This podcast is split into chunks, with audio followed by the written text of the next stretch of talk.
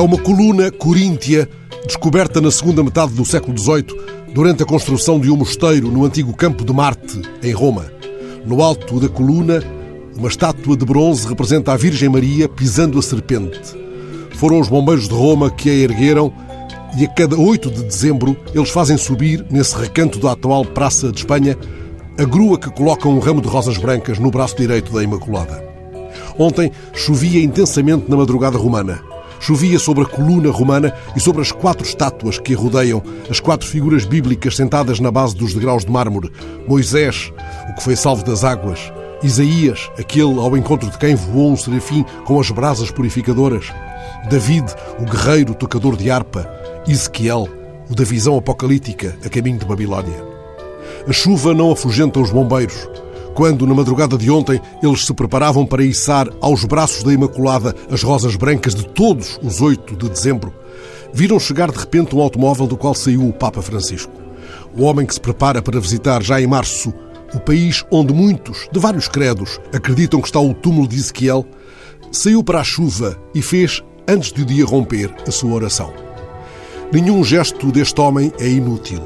Ao madrugar para uma oração à chuva, ele usou a palavra como se cuidasse de rosas brancas.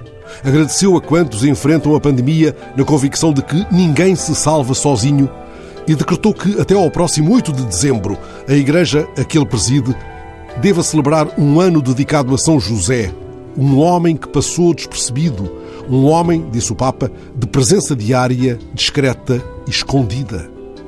Desde que esta manhã pousei os olhos sobre a imagem do Papa rezando à chuva, antes ainda de o dia romper, uma canção se instalou como o canto de uma ave madrugadora. É uma canção de um compatriota de Bergoglio, que, tal como o Papa, correu o mundo. Ele compôs temas belíssimos cantados por vozes prodigiosas de Mercedes Souza a Elis Regina.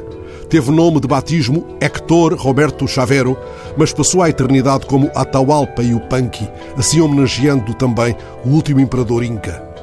Foi oficiante de uma igreja política que, entretanto, abandonaria nunca deixou de cantar as suas preguntitas.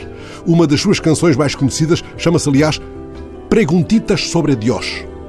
Algumas vezes imaginei o argentino, que foi amigo de Paulo Eluar, conversando com o compatriota que ontem rezou à chuva na madrugada de Roma. A canção que esta manhã ecoa em mim, escrita por ele, Atahualpa e o Panqui, chama-se, contudo, Para Rezar em La Noche.